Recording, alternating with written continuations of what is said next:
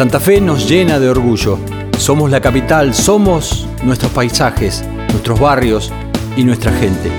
Tenemos una historia llena de eventos importantes. Por eso, a los santafesinos hoy quiero invitarlos a que miremos nuestra ciudad con ojos de turistas, que la disfrutemos como si la viéramos por primera vez.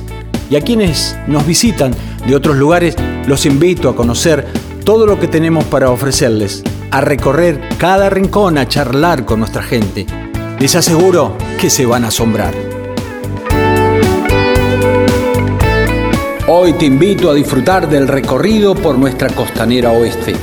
Durante el paseo podrás conocer a través de nuestro relato más sobre el faro, la historia del barrio Siete Jefes, los pilares de la laguna, la primera revolución criolla y la caída del puente colgante. Prepárate para vivir Santa Fe Capital. Estamos en nuestra hermosa costanera oeste. ¿Crees que pasemos un rato por una de las postales más hermosas de la ciudad? Estamos a orillas de la preciosa laguna Setúbal, espejo de agua característico y simbólico de Santa Fe Capital.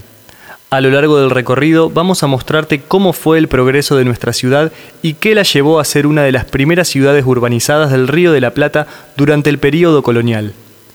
Pero también cómo se transformó en el centro de un área metropolitana que congrega más de medio millón de habitantes. El recorrido empieza en el Paseo de los Justos.